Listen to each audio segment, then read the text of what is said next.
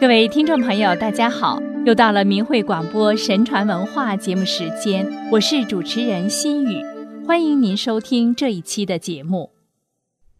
中国人常常以琴棋书画样样精通来比喻一个人多才多艺，其实他们不仅仅是古人修身养性、陶冶情操的方式，也是古人智慧的结晶，与天地沟通的途径。蕴含于其中的奥妙，是古代的神明留给人们的珍宝，也是五千年历史的文化精髓。您也许会问，为什么说琴棋书画是天上的神明留给人类的珍宝呢？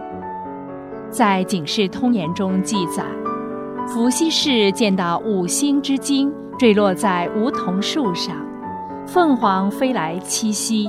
而凤凰是百鸟之王，它只吃竹子，只栖息于梧桐木上，只喝礼泉的泉水。伏羲氏由此得知梧桐是树中的良材，于是取它作为雅乐之器。伏羲氏以节气、周天、两仪、五行之术制成古琴，又名瑶琴，即瑶池之音乐。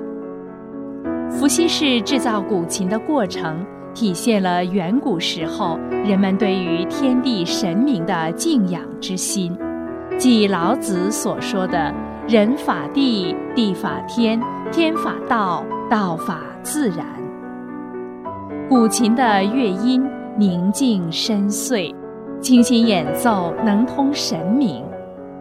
远古时候有一首叫《画须引》的名曲。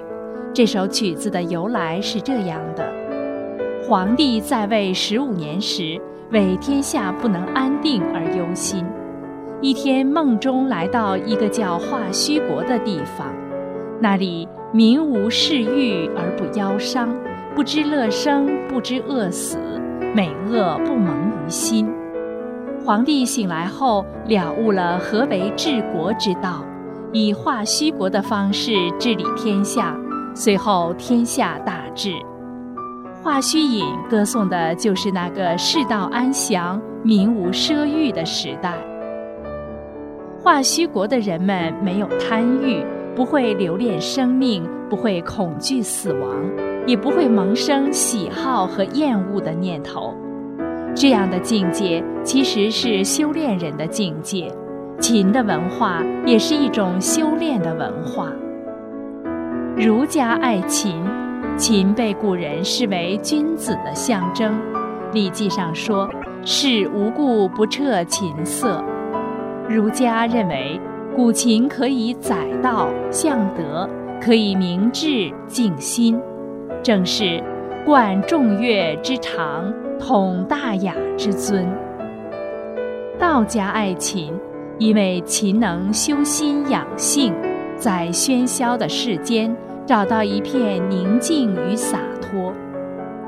佛家也爱琴，因为琴音空灵，带来智慧，令人舍却诸多牵挂和烦恼。诗佛王维有诗云：“松风吹解带，山月照弹琴。君问穷通理。”渔歌入釜深，意思是，松林的风将衣带吹散，山月照耀着我弹起古琴。你在问失败与成功的道理，我却听见了渔夫悠远的歌声。这样不求名利的洒脱心境，也许是修炼的人才能体会到吧。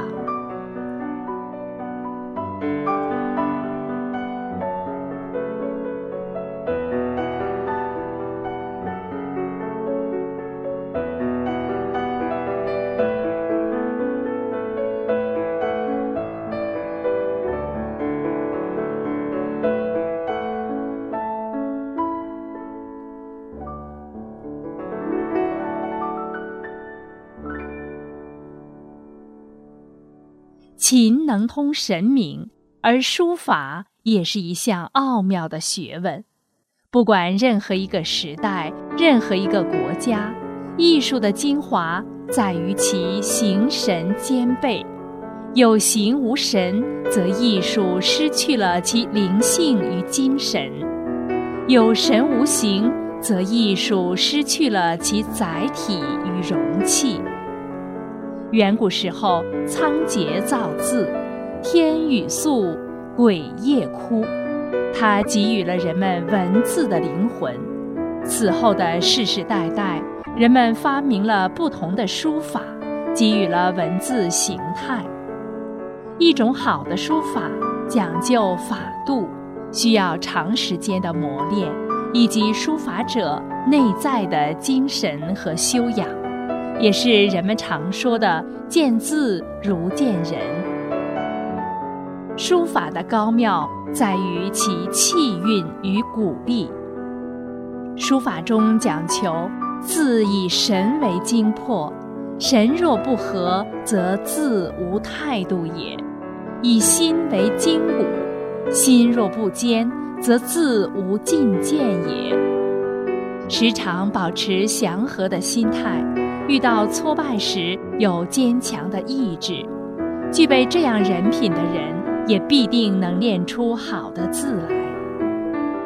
唐太宗曾经对朝臣说：“书学并在心力懈怠，不能专精耳。今武林古人之书，书不学其形，唯在求其鼓励，而形式自生。”意思是说，书法的精神在于字的风骨。字的风骨在于人的心力，心力懈怠、不能专精的人，难成书法大器。著名书法家王羲之少年时习练书法，将一池之水都染成墨色。正是这样坚持不懈的精神，使得他后来被人们尊称为书圣。书法的技法上。讲究执笔、用笔、点睛、结构、墨法、章法等，它和谐的美体现在行云流水的笔画之中，体现在通篇的布局之中。翩若惊鸿，宛若游龙，荣耀秋菊，华茂春松，仿佛兮若轻云之蔽月。飘摇兮若流风之回雪，这是古人对书法之美的形容。许多历代的大书法家不仅仅在艺术上有很大成就，他们的为人也受到后人的敬仰。如唐朝时的颜真卿，他力拒安禄山叛乱，建立大功，被封为颜鲁公。人们将他与柳宗元的字并称为“颜金柳骨”。宋朝时的岳飞精忠报国，统帅千军万马，所向披靡。他们的字正如他们的为人，令后人望尘莫及。由此可见，天人合一、形神兼备是中国文化中不可或缺的元素。它与中国人修身诚意、敬天知命的特质相辅相成。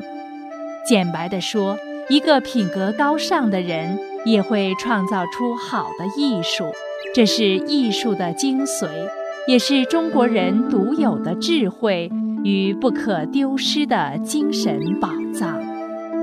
好了，听众朋友们，今天的节目就为您播送到这里。下次节目，我们将继续与您探讨其于中国画的内涵。谢谢您的收听，让我们空中再会。